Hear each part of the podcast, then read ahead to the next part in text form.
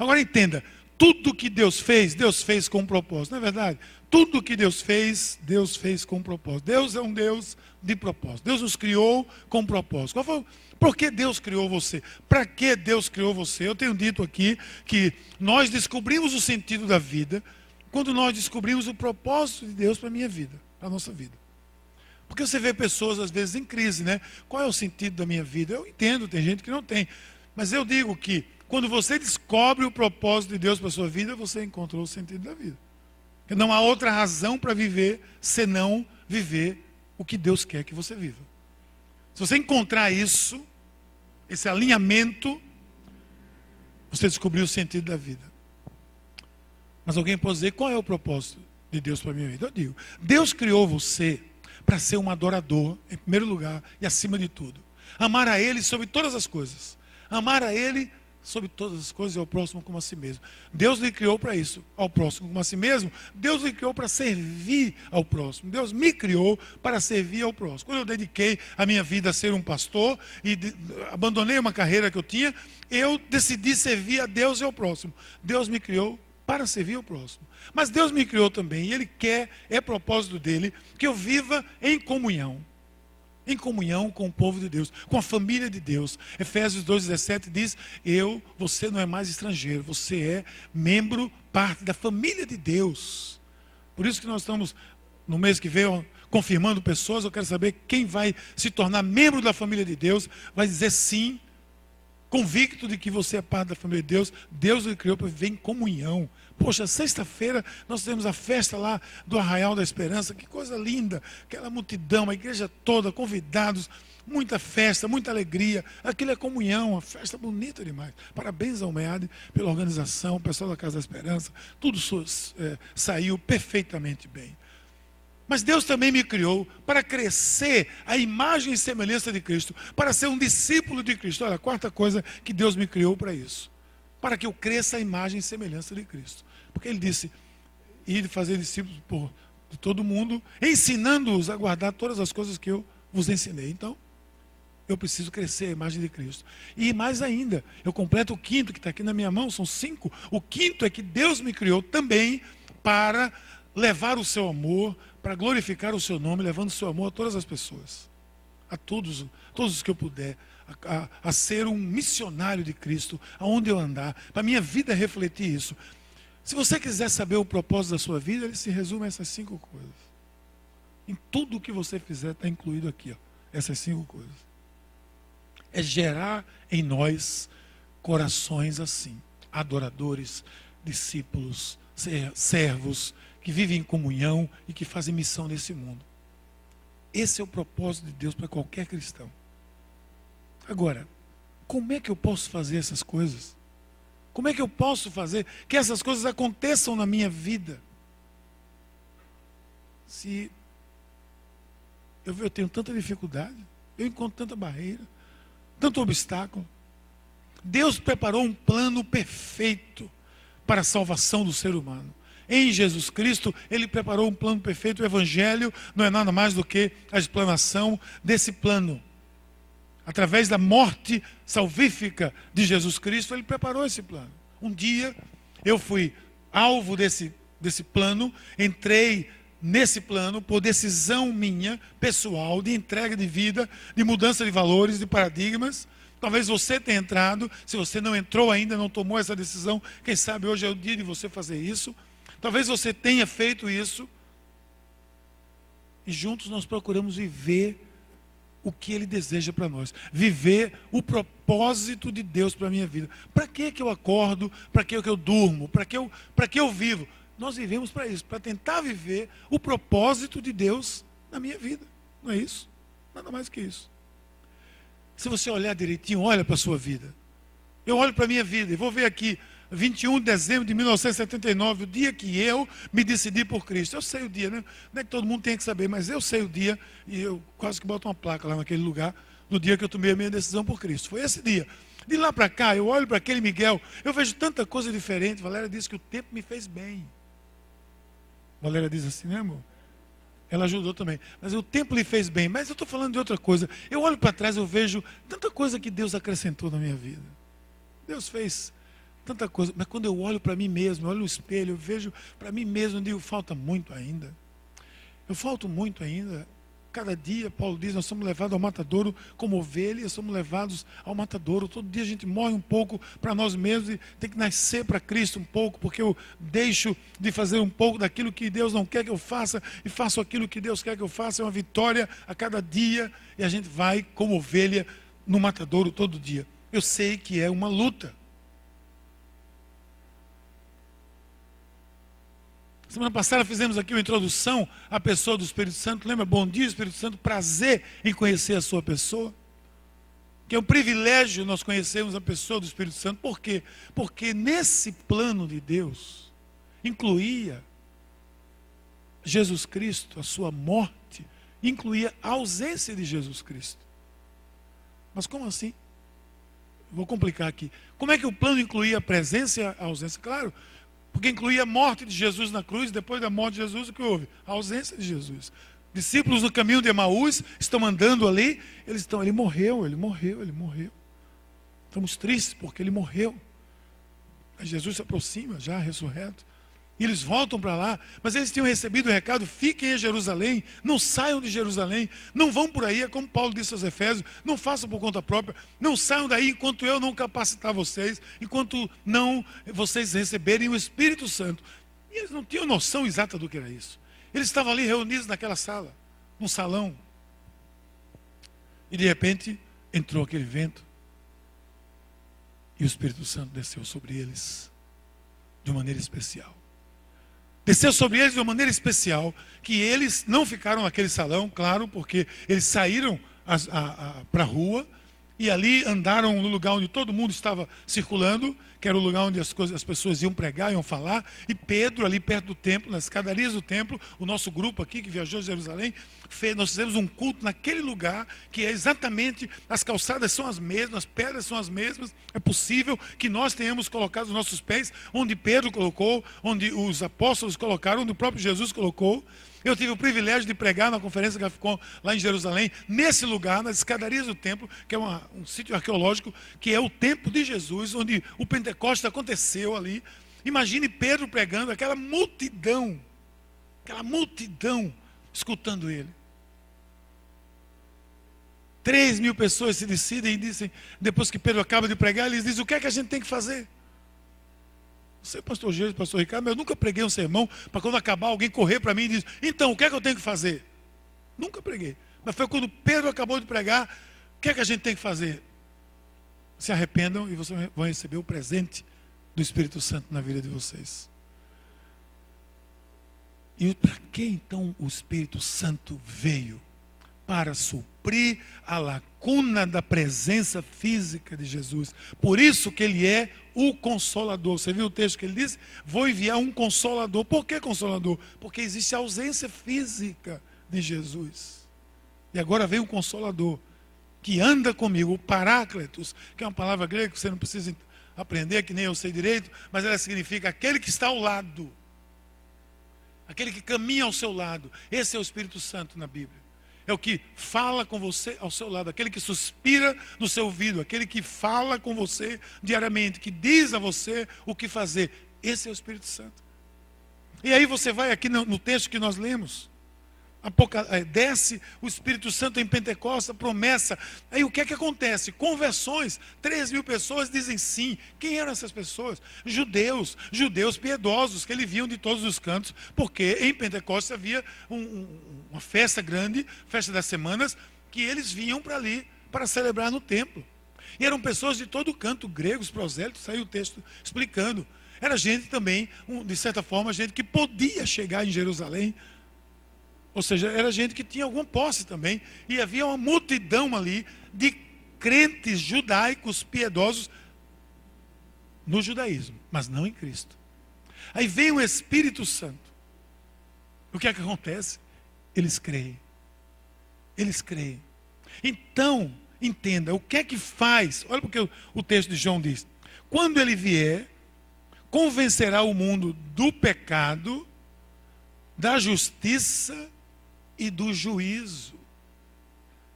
Eles, o mesmo texto diz, de Atos diz que eles não creram, não criam. Então, o que é que faz o Espírito Santo? O que é que o Espírito Santo faz na minha vida? Como diz o pastor Jason, nós vamos caminhar nessas semanas sobre os quatro seis do Espírito, porque o Espírito Santo é quem me convence, é quem me consola, é quem me corrige e é quem me capacita. Nós vamos caminhar em cada domingo desse aprendendo do que ele me convence, como ele me consola, como ele me corrige e como ele me capacita e para que ele me capacita. E você, nessas quatro semanas, vai ter o privilégio de aprender sobre isso e botar isso, colocar isso em prática na sua vida, no seu dia a dia. Não se conforme em ser um cristão, em ser um crente que está apenas seguindo uma onda, que está apenas seguindo uma regra, uma norma, uma tradição, uma turma boa, uma igreja legal, um pessoal bacana. Não, existe mais na vida cristã. Eu tenho que mergulhar. Eu disse lá no Cabo, domingo, quando pregamos lá, eu disse: nós temos que fazer como na praia. Você chega, você olha ali em Porto de Galinhas, de cima, você vê aquelas fotografias mesmo do, de um prédio aqui, você vê aquelas piscinas lindas, aquela coisa maravilhosa. É muito bonito. Agora, quer ver que é bonito mesmo? Coloque um óculos de mergulho e mergulhe lá. Significa o quê? Que você vai ver a beleza real. Porque de fora você só vê algo periférico, algo superficial. A vida com Deus é assim. A vida olhada de longe com Deus é eu faço isso, não faço aquilo, eu sou assim, eu me comporto dessa forma. Tudo bem. Mas a vida com Deus, no poder do Espírito Santo, é alguém que coloca o óculos e mergulha e vê a beleza do relacionamento com Deus dia a dia, ouvindo a sua voz. Que privilégio! Ouvir a voz de Deus. Ouvir Deus dizer: não vá por aí, filho, não vá por aí. E você deve estar dizendo: e você escuta isso? Escuto sim. Não escuto com voz, mas eu sei quando o Espírito Santo está me dizendo: não entre por aí. Não é esse o caminho. Não faça isso. Eu sei, porque a palavra testifica, porque os irmãos testificam, meu coração testifica. Não é só o coração também, não. Eu estou sentindo no coração que é por aqui. Pode ser infarto, querido. Pode ser uma angina. Então, calma. Tem que ter palavra testificando, os pastores, os irmãos, a igreja testificando, a direção é essa. O Espírito Santo está falando assim. Assim o Espírito Santo fala. Então, para que o Espírito Santo? Ou então, o que faz o Espírito Santo na minha vida? Como ele me convence? Presta atenção, isso é fundamental para a sua vida com Deus. Fundamental. Ele me convence do pecado, primeiro. É isso que o texto nosso diz hoje. Ele me convence do pecado. Quem lhe convence do pecado não é o pastor. Quem lhe convence do pecado não é sua célula, do pecado não é sua célula. Quem lhe convence do pecado não é o livro que você está lendo. Quem lhe convence do pecado não é tudo isso junto, pode ser tudo isso junto, mas movido pelo Espírito Santo de Deus. E vamos tomar como exemplo esse dia maravilhoso, que eu uma vez disse aqui, que é o dia em que o céu beijou a terra. Domingo passado, abrindo parênteses, lá no Cabo, tivemos confirmação na nossa igreja da cidade. E foi um culto muito especial. Gente, foi o, o céu beijou a terra lá no Cabo Domingo. Foi uma coisa impressionante. Estava um louvor. E começou aquele louvor, começou aquele fluir dentro da, da igreja. A igreja estava cheia, a igrejinha estava lotada. E foi um mover do Espírito de Deus assim. Quando eu comecei a confirmar, orar pelas pessoas, impor minhas mãos na, na, nos participantes, houve uma comoção, um quebrantamento. Era tanta gente chorando, lágrimas descendo. E eu olhei para Augusto quando acabou disse: que foi isso? Ele disse: Não sei, pastor eu sei que eu consegui me segurar em pé durante o louvor. O Espírito Santo participa da vida da gente dessa forma, traz esse gozo da sua presença. Se a sua vida cristã está fria como a geladeira, tem alguma coisa errada nesse negócio. Porque tem que estar tá quente como um forno. Porque o Espírito Santo não vai levar você a viver. Quando o céu beija a terra, alguma coisa acontece. Gente, esses irmãos de Pentecostes estavam amedrontados. Eles estavam amedrontados. Havia muita perseguição. Houve mais perseguição com Jesus vivo, morto, do que Jesus vivo. Logo depois que Jesus morreu, a perseguição foi muito grande atrás desse pessoal. Muitas retaliações. Roma estava desesperada, querendo aplacar de vez com esse negócio que Jesus está vivo, que ressuscitou. O cara, quando estava vivo, era melhor do que quando ele morreu, porque quando ele está morto, ele está mais vivo do que quando ele estava vivo. Não, não. Ele está morto, ele está mais vivo do que quando ele estava vivo. Porque agora só se fala nisso dentro de Jerusalém. E os romanos preocupados. E os cristãos tudo lá. escondidos, esperando o que Jesus disse. Fique em Jerusalém. Espere. Na sua vida, deixa eu dizer para você aqui uma coisa. Fique em Jerusalém. Espere o Espírito Santo na sua vida. E depois saia. Existia aquela multidão em Jerusalém. Mas é, o texto bíblico de João 16, que o pastor Jason leu, diz: Ele veio para convencer do pecado porque não creem em mim. Quem não cria nele naquele momento? Aquele povo todinho lá não cria. E o Espírito Santo veio e os convenceu do pecado através das palavras de Pedro. Naquele momento, estava havendo uma imensa batalha espiritual. Porque em todo momento que você tem que tomar uma decisão para saber o que é vontade de Deus e o que não é, ou seja, pecado, porque pecado, né? Pecado não é um, um você não pode adjetivar pecado isso, pecado aquilo. Pecado é não fazer o que Deus quer. OK? Isso é pecado. Então, há uma imensa batalha espiritual quando eu estou para decidir o que eu vou fazer é ou não é da vontade de Deus. É a minha vontade ou é a vontade de Deus. Entra aí uma guerra espiritual. Entra aí anjos e demônios batalhando. Porque o Espírito Santo, nesse momento, vai soprar nos seus ouvidos, vai dizer a você, vai mostrar para você, vai mostrar um outdoor, vai mostrar na palavra, vai mostrar com um irmão, uma irmã, na sua célula, uma pessoa, um pastor, um companheiro, alguém que vai dizer para você, uma pessoa de Deus vai chegar para você, alguém já chegou para você e disse: Olha, eu não sei porque eu estou lhe dizendo isso, mas eu quero dizer a você isso, isso e isso. E a pessoa vai embora. E você, a princípio, fica assim, estou desconfiado desse negócio. Você ora e você pede testificação ao Senhor e Deus dá exatamente a testificação. Deus usou aquela pessoa para falar por mim. O Espírito Santo é esse, é que me convence. Do que eu estou fazendo é pecado. Quando a gente diz isso, a gente precisa ir mais além. Porque ele quer convencer o mundo que o pecado fundamental é rejeitar a Cristo. Se eu perguntar a você qual é o maior pecado que você pode imaginar. Tente qualificar. Só vou dizer um: rejeitar a Jesus Cristo. Sabe por quê? Porque para esse não há salvação. Quando você rejeita Jesus, você rejeita a salvação. Acabou-se. Então, não dá para qualificar um pecado aqui, outro ali. O, o, o Espírito Santo quer, além de me convencer do pecado, ele quer me ajudar a viver o propósito de Deus para a minha vida.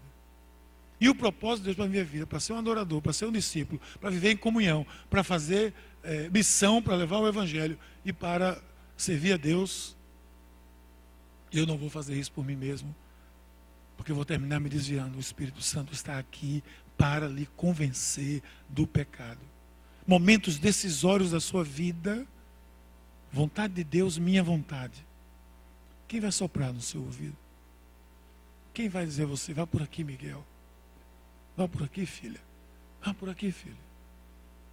E sabe o que é fantástico? É que quando você está em comunhão com Deus, eu digo em comunhão, é quando você tem uma vida com Deus. Gente, viver em comunhão com Deus significa você ter uma vida de um relacionamento com Deus. Ou seja, você desenvolveu uma certa intimidade com Deus. E com certa intimidade, você pode perceber a voz de Deus. Quando você tem intimidade com uma pessoa, pode ser com a operadora que for, o ruído pode estar grande, mas quando ela liga para você, você diz: é ela, é ele. Se for marido e mulher, ela sabe logo, ou é amor. Né? Porque você tem intimidade, você conhece a voz. Você percebeu que você convive muito com a pessoa, você começa a pegar alguns dos seus trejeitos, até o jeito de falar. Porque você tem intimidade. Imagina você conviver tanto com Jesus Cristo, com o Senhor, ao ponto de pegar os trejeitos do Senhor, o sotaque do Senhor. Isso é intimidade com Deus. Aí você vai ouvir a voz de Deus. E deixa eu dizer algo: não há nenhuma possibilidade, qualquer, a menor possibilidade, de você desenvolver, de você ouvir a voz de Deus com clareza, se você não desenvolve intimidade com o Espírito Santo, a pessoa do Espírito Santo. Porque esse é o ministério dele convencer você de que isso é pecado. Isso que você está fazendo não é a vontade de Deus. Não vá por aí. E aqui vai entrar uma segundo, um segundo aspecto que o texto bíblico diz, é que ele também me convence do que é pecado. Não só do pecado, mas do que é pecado, do que é certo e do que é errado. Porque ele convence do pecado e convence da justiça. O que é justiça? No, no termo mais amplo na Bíblia, justiça significa a coisa certa. Fazer a coisa certa. Ser justo, fazer a coisa certa. Justiça é a coisa certa. Esse é o conceito. Mas como a gente pode fazer o que é certo se Jesus não está aqui mais conosco? Porque ele disse, o texto diz, ó, da justiça ele convence, porque vou para o Pai e você não me verá mais. Eu estou caminhando todo dia com, com o Ricardo e com o Geiso, eles estão me dizendo uma série de coisas todo dia. E eu estou ali, todo dia. De repente ele diz: Olha, eu vou mandar outra pessoa, porque você precisa saber o que é a coisa certa. E vocês, eu vou para o pai, vocês não vão me ver mais. Então, então, mande logo. Quem é essa pessoa? Mande logo, porque se vocês não vão estar aqui para me dizer, eu preciso saber. Essa pessoa é o conselheiro, essa pessoa é o Espírito Santo. Que quando Jesus foi e enviou o conselheiro para que ele me dissesse, me, me ensinasse não somente do pecado, de maneira geral, mas do que é pecado, do que é fazer a coisa certa, do que é fazer a coisa errada. É qualificar o que é pecado. Escute isso aqui. Você quer saber? Você quer saber se o Espírito Santo está operando na sua vida? Eu vou, vou dar a você aqui algumas pistas. Primeiro, você reconhece Jesus como Filho de Deus? Você se, se submete ao senhorio de Jesus Cristo? Esse é o segundo ponto. Porque, olha, reconhecer Jesus como Senhor é uma parte. Me reconhecer como servo é outra parte. Como submisso a esse senhorio é outra parte. Sabe por quê? Porque quando eu reconheço que Jesus é Senhor da minha vida, Pedro, você vai ouvir o Espírito Santo dizer a você: Isso que você está fazendo não é a minha vontade para a sua vida. E sabe o que, é que você vai fazer, Pedro? Você vai dizer: Então eu não vou fazer mais. Então eu não quero. A direção que você está indo não é a direção que eu quero para a sua vida. E você vai dizer: Então eu não vou por ela. Ainda que isso seja um absurdo para a maioria das pessoas que estão ao seu lado. Que diga: Você está louco, Pedro? Quando eu, eu, eu me decidi para ser um pastor, eu estava dentro da universidade. E sabe o que eu escutei da maioria esmagadora dos meus amigos, com exceção do grupinho da ABO, Aliança Bíblica Universitária, eu escutei assim: que desperdício de vida, meu querido. Vai desperdiçar sua vida? Eu disse: eu vou. Vou desperdiçar ela todinha para Jesus. Quando eu vim para esse lugar aqui, para plantar essa igreja, me chamaram aqui no canto, nunca mais me esqueci, embaixo desse negócio, quando você está aqui. Me chamaram aqui, eu já disse isso aqui a você, e chegaram no meu ouvido assim disseram, pastor, o senhor não está doido para entrar nessa não, né? O senhor não está doido para entrar nesse negócio, não. Eu disse, sabe o que é o pior de tudo? É que eu estou doido para entrar nesse negócio. E eu vou entrar. E ele disse, eu vou com o senhor, mas eu acho que o senhor está doido.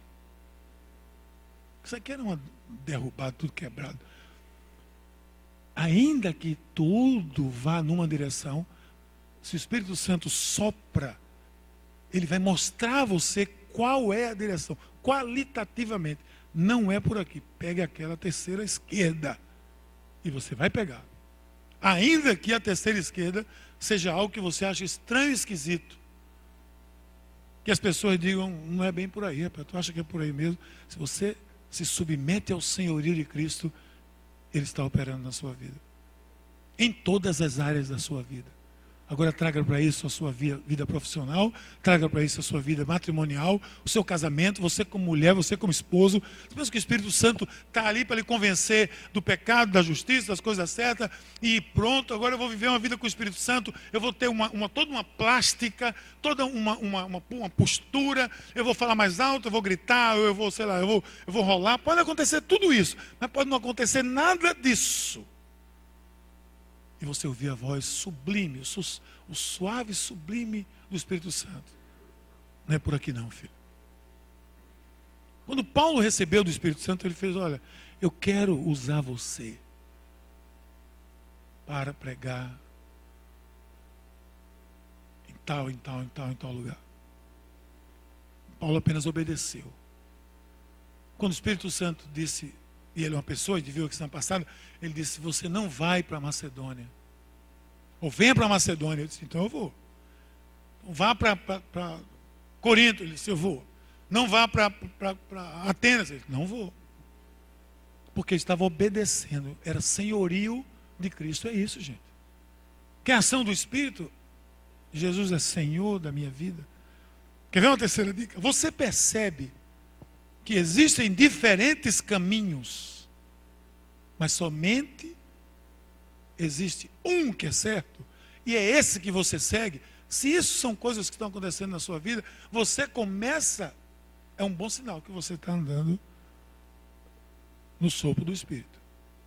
Nunca tente fazer a coisa certa por meio de, de, de achismos, por meio de lógica, ou pior, do politicamente correto, ou coisa desse tipo. Nunca, gente.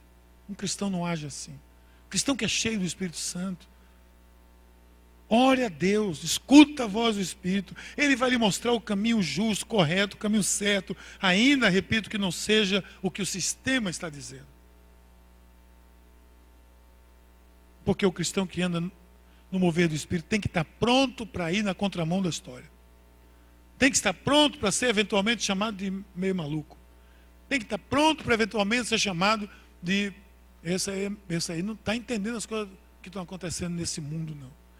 Tem que estar pronto para isso. Você vai dizer sim quando todos vão dizer não. Você vai dizer não quando muita gente vai dizer sim. Se acostume com isso. Você talvez esteja exatamente na direção do Espírito Santo.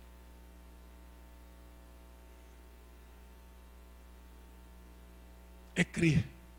Abraão creu e isso foi, foi foi imputado a ele como, acreditado a ele como justiça. Coisa certa. Por quê? Porque ele creu.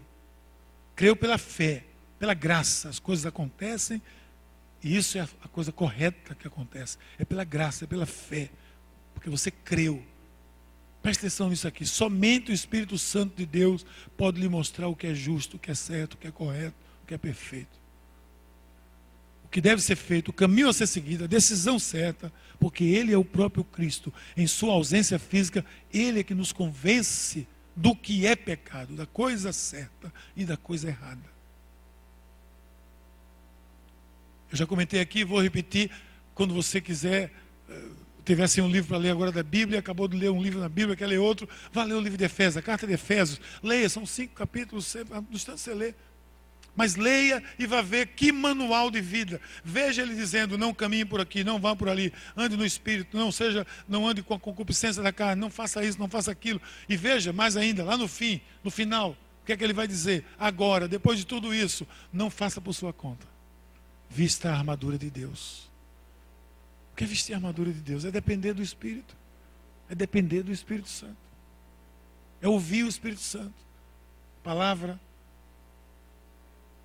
capacete, a fé, a espada, a palavra de Deus.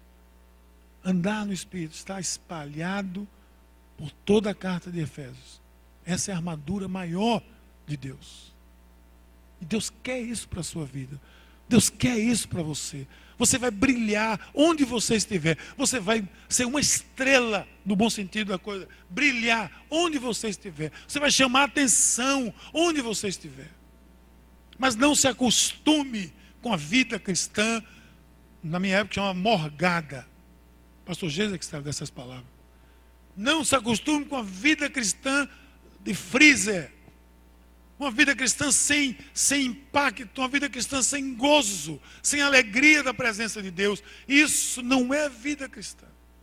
Vida cristã é para ser vivida transbordando. E nunca vamos poder viver se não vivermos em sintonia com o Espírito de Deus. Escutando, não é porque Fulano disse, não é porque isso é a regra, não é porque a gente faz isso aqui há 15 anos. Não, o que é que o Espírito está dizendo? Para onde Ele está nos direcionando? Para onde nós vamos? Deus está trazendo essa igreja mais recentemente para uma onda de discipulado. Vocês vão ouvir muito sobre isso. Vá se aproximando de uma célula, porque em breve vai começar um mover de discipulado aqui dentro da célula que vai transformar vidas, que vai cuidar de vidas. Isso vai estar acontecendo dentro da célula. Se você estiver na onda do Espírito, nesse vácuo do Espírito, você vai viver isso. Se você não estiver nesse vácuo do Espírito, você vai ficar vendo isso acontecer. E não é isso que Deus quer para a sua vida. Deus quer para a sua vida que você seja parte, não seja um assistente, não seja alguém que está na arquibancada, mas que jogue o jogo dele com ele.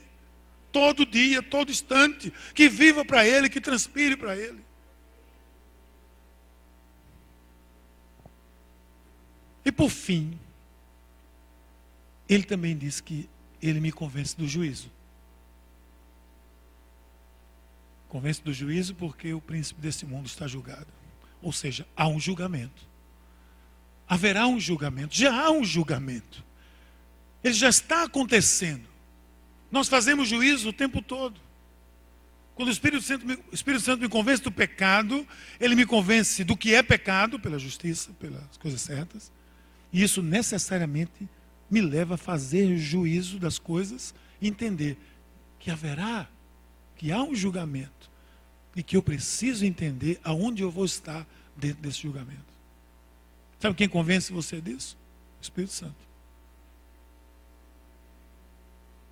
Ou seja, eu sou levado pelo Espírito Santo a fazer as minhas escolhas.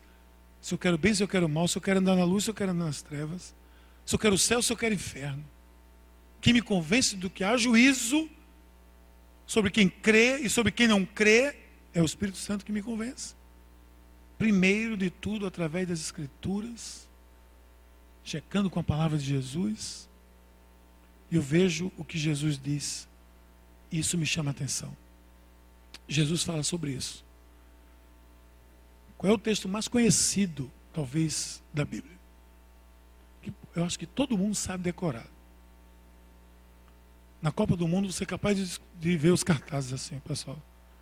Colocar no JO, né? 316, é isso? João 3, 16. Que diz: Porque Deus amou o mundo de tal maneira que deu o seu único filho, para que todo aquele que nele crê não morra, não pereça, mas tenha vida eterna. João 3,16. Ponto. E o 17? 17 isso, aí é o, isso aí é proclamação. O que é que diz o 17? Ah, o 17 vem a consequência. Do mesmo jeito ele diz, porque Deus enviou o seu Filho ao mundo, não para que condenasse o mundo, mas para que o mundo fosse salvo por ele. Quem crê nele não é condenado, mas quem não crê já está condenado, porquanto não creu no nome do Filho de Deus. E a condenação é essa, que a luz veio ao mundo e os homens amaram mais as trevas do que a luz, porque suas obras eram mais. Quando eu conheci a Cristo, naquele 21 do 12 de 79, quando eu conheci a Cristo, eu fui convencido de que haveria um juízo de Deus sobre a minha vida e sobre o mundo. Porque preste atenção, ele diz: já está condenado, porquanto não creu no unigênito Filho de Deus. E a condenação é essa: que a luz veio ao mundo e os homens amaram mais as trevas. A luz vem à minha vida todo dia. A luz vem à minha vida todos os instantes nas minhas decisões. A luz vem à minha vida a cada instante. A luz vem na sua vida e você tem a opção de andar na luz ou andar nas trevas. Você tem a opção de escolher o que é da luz e tem a opção de escolher o que é das trevas. Todos os dias você tem essa opção. Porque as pessoas vão lhe su sugerir algumas coisas que são trevas. Você escolhe ou você não escolhe, você aceita, você não aceita. Se você aceita a luz, você aceita a luz. Se você não aceita, o que é que diz o texto? Eles foram condenados porque fizeram a sua escolha. Os homens foram maus e escolheram as trevas e não a luz. O que é que você está escolhendo a todo, todo dia na sua vida? O que é que você escolhe quando uma proposta é colocada para você? Qualquer proposta na sua vida, entenda isso, eu estou trazendo isso para o seu dia a dia, para a sua para a minha prática. O que é que duas propostas têm? Uma proposta, aliás, ela sempre vai ter, ou ela vai ser luz, ou ela vai ser trevas. E os homens maus, diz o texto, escolheram as trevas e houve juízo sobre eles. O texto vai dizer: quem crê não é condenado. Quem não crê já está condenado. Porque quem não crê escolhe a treva. Quem não crê vai escolher a treva. E quem escolhe a treva está condenado. Você entende que há um juízo? Há um juízo. Quando eu conheci a Cristo, eu entendi isso. Quando você conheceu a Cristo, você deve ter sido convencido de que há um juízo. Que você não conheceu a Cristo só porque tem uma turma bacana. O Espírito Santo em minha vida é que me convence disso. Quer ver um outro sinal de que o Espírito Santo está na sua vida? Você não teme o juízo de Deus em nenhum tempo. Porque você tem em você as palavras do apóstolo Paulo quando ele disse: Porque eu sei em quem tenho crido, estou certo de que ele é poderoso para guardar o meu depósito até aquele dia. Eu sei em quem eu tenho crido. Eu me lembro que um dia, numa reunião de jovens, o pessoal perguntou aqui: quem aqui tem certeza da salvação? Eu disse: eu. Eu tenho. E alguém disse: que cara convencido. Naquela época tem essa palavra muito, né? Que cara convencido. Sou Jesus que gosta disso. Como é que você pode dizer que você está salvo? Eu disse: eu estou mesmo, claro que eu sei. Porque é o que a Bíblia diz, eu aceitei Jesus no meu coração e eu ganhei com isso a salvação. Se você não aceitou, você que sabe, mas eu, você pode não saber, mas eu sei que estou salvo. Eu tenho convicção disso, porque eu sei em quem eu tenho crido. Gente, deixa eu encerrar isso aqui dizendo, ou reforçando, a importância de nós vivermos uma vida mais próxima da pessoa do Espírito Santo. Nós não queremos aderir a uma religião, não é verdade? Nós não queremos fazer parte de uma turma boa. Está no pacote. Mas eu quero ter uma vida cristã vitoriosa. É isso que eu quero. Não quero outra coisa. Escute aqui mais. Nem eu nem você nunca teremos essa vida vitoriosa se não vivermos no poder e na dependência total do Espírito Santo. E eu confesso a você, eu não aguentaria viver a vida que eu vivo se eu não vivesse na dependência do Espírito Santo de Deus.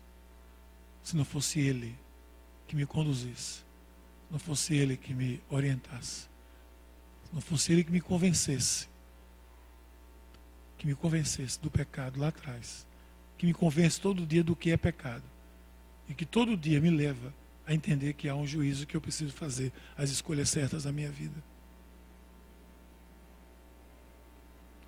Onde é que está a sua vida de oração?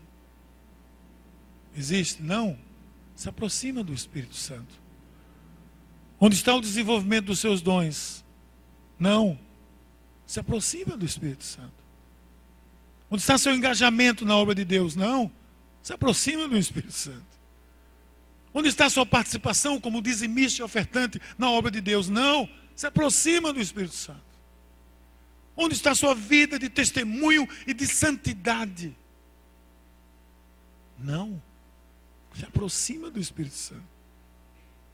Onde é que está você? Se aproxime do Espírito Santo. Deus quer que você viva todos os seus propósitos. E nós não vamos viver se não for na força do poder do Espírito Santo. Vida cristã não pode ser vivida numa mera formalidade. Vou contar uma história a você para encerrar. Muitos anos atrás eu conheci um pastor. Ele está muito velhinho hoje, ele. Está bem velhinho. Eu e Valéria, quando vamos lá, agora mesmo nós vamos, na segunda metade do mês, E ele ainda nem reconhece mais. Está muito velhinho mesmo. Esse homem é um santo homem de Deus. Mas ele não foi assim sempre. Um dia, ele era jovem, não sabia o que fazer na vida. Ia para. Todo mundo tem que fazer uma faculdade. E ele escolheu fazer a faculdade de teologia. Disseram, vai, tu tem jeito para isso. E ele foi lá para um college de teologia, estudou teologia, se formou em teologia. Aí disse, olha, todo mundo se forma em teologia, vai ser pastor. Ele disse, então eu vou ser pastor também. Aí o bispo foi, ordenou ele, todo pastor tem a igreja, então toma aqui essa igreja, você vai ser pastor dessa igreja. Só que ele não, ele não cria naquilo. Ele estudou tudo aquilo, mas ele. Espírito Santo, ele Espírito Santo, coisa nenhuma. Um dia, na, na cidade dele, chegou um grupo de jovens fazendo trabalho na escola. E os filhos dele estavam nessa escola. E convidaram os filhos dele, ah, vamos lá, vai ter um trabalho da igreja tal. Igreja tal, igreja renovada, não sei o quê. E eles foram pedir ao pai, pai, vai ter um trabalho da igreja tal lá na, na escola, o senhor deixa a gente ir, gente quer ir. Disse, não, pode não. Esse negócio de igreja renovada, esse negócio de Espírito Santo, nada disso. Você fica aqui mesmo na nossa igreja. Que ele não cria, mas tudo bem. Fica aqui. E aí os meninos ficaram tristes, mas ele queria participar com o menino. Foram lá. Aí os meninos, os outros jovens disseram, a gente pode ir lá falar com teu pai? Vamos lá tentar. Ele disse, olha, pai, está aí, o pessoal quer falar com o senhor, pode? Disse, pode, manda encontrar lá no gabinete na igreja. Ele botou a sua roupa assim, impecável, colarinho, camisa de pastor, foi para o gabinete pastoral, atrás da sua estante de livros, sentou-se, pode trazer os meninos. Três meninos entraram, três ou dois. E perguntaram para ele, olha, a gente está aí e tal. Disse, não, meu filho não precisa disso, não. Meu filho não precisa de nada disso. E aí ele, os jovens que eu digo, tem cuidado com esse adolescente que ele às vezes pega.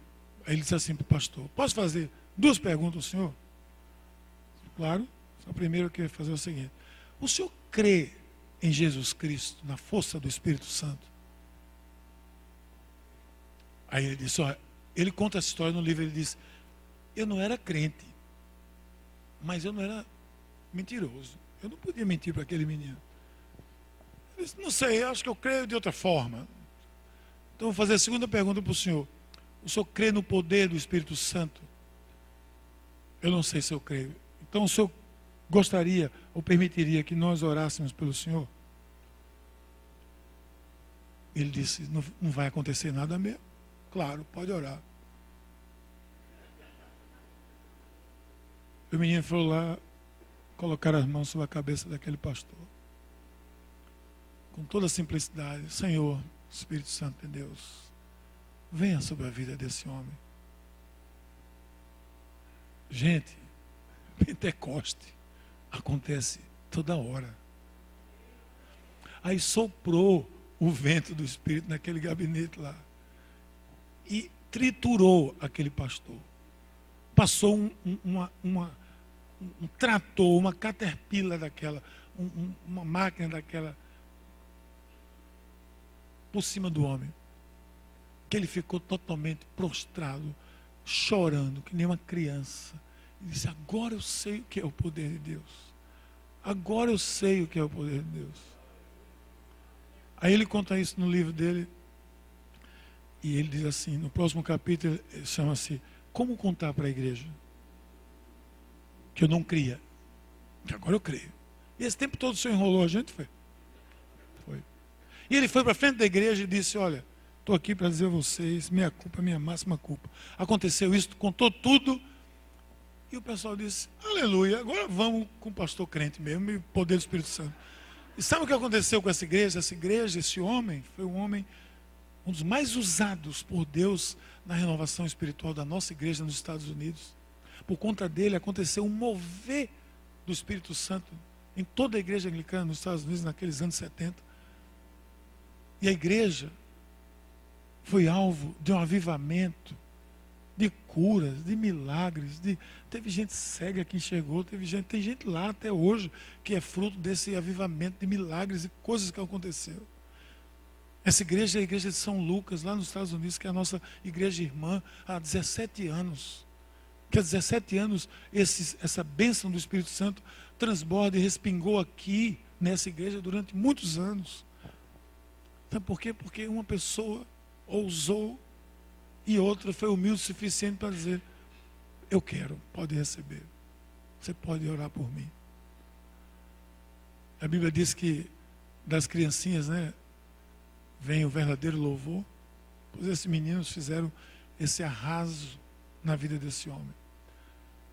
Espírito Santo, gente, vem para lhe convencer do pecado, vem para lhe convencer do que é pecado, vem para ajudar a fazer juízo do que e por onde você deve andar. Sem Ele, a sua vida espiritual, sua vida cristã, não pode caminhar. Você precisa dele, dia a dia. Uma coisa é, você, todo mundo aqui, com certeza, com exceção de mim, de Valéria, e mais meia dúzia de, de gente que é, é, é desse jeito, gosta de picanha. Você fala picanha. Vou falar argentino porque não está na Copa, né? Mas picanha, todo mundo gosta de picanha. Muito bem. Uma picanha no congelador não vale nada, né? Nem cheiro tem. Bota ela na churrasqueira lá, tempera e o fogo e você vai assim, agora desanimado, voando na direção dela. A vida cristã não pode estar no freezer. Ela precisa estar aquecida. Quem aquece a nossa vida cristã é a presença do Espírito Santo. Feche seus olhos, vamos orar. Pai querido, muito obrigado por esse privilégio de estarmos aqui, Senhor, sabermos que o Teu Espírito Santo está conosco, nos convencendo. Sopra sobre nós, Senhor, sopra sobre nós. Uma um mover do teu Espírito Santo, Senhor, nesses dias, na tua igreja, aqui nessa igreja, nesse lugar, Senhor. Nós queremos ver a tua ação aqui nesse lugar, Senhor.